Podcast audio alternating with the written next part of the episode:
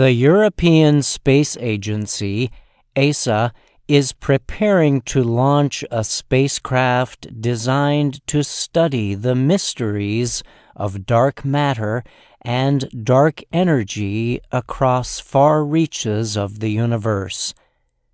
The launch of ESA's Euclid spacecraft is set for July 1st.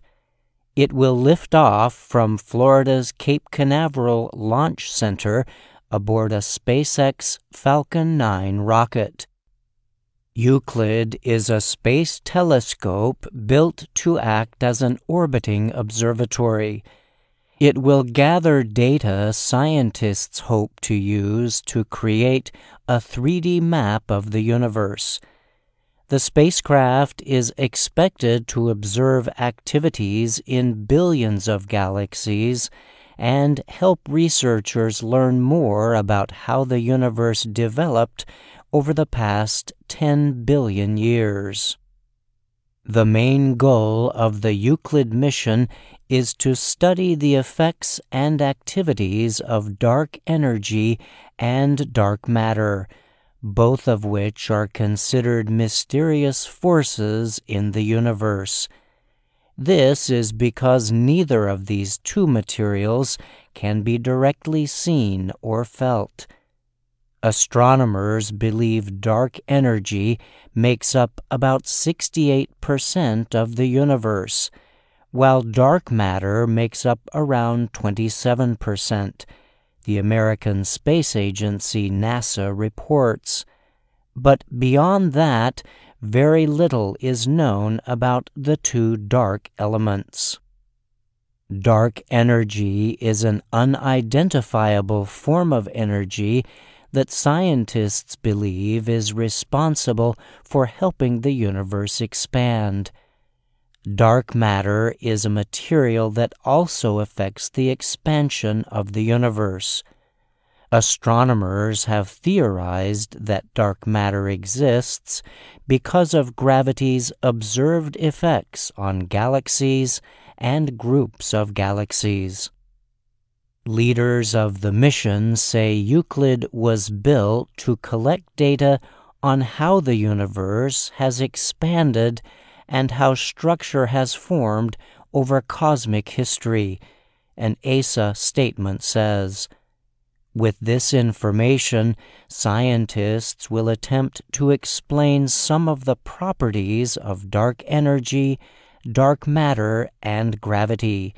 The statement added.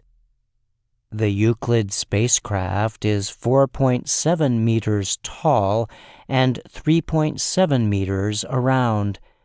It contains two main parts called modules.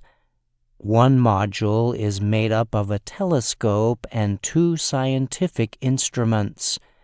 The other contains satellite systems, power controllers, data processors, and other equipment. Euclid will travel to an orbiting spot about 1.5 million kilometers from Earth. The area is called the second Lagrangian point. This is where NASA's James Webb Space Telescope operates from, as well as ESA's orbiting observatory, Gaia. Mission leaders say Euclid will capture images in optical and near infrared light.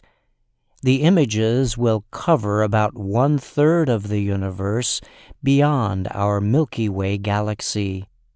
The quality of the images is expected to be at least four times sharper than others captured by ground based telescopes, the team said. These images will be used to create a new, detailed 3D map of the universe. The first images are expected to be sent back quickly once the spacecraft's operations begin in October. In addition to studying dark matter and dark energy, Euclid will use its infrared instruments to collect data on hundreds of millions of galaxies and stars. Astronomers say this will permit them to investigate the chemical makeup and motion behaviors of many different space objects and environments in greater detail. NASA's James Webb Space Telescope is also based on powerful but sensitive infrared technology. This has permitted the telescope to collect data and produce images from parts of the universe that were never observable before. And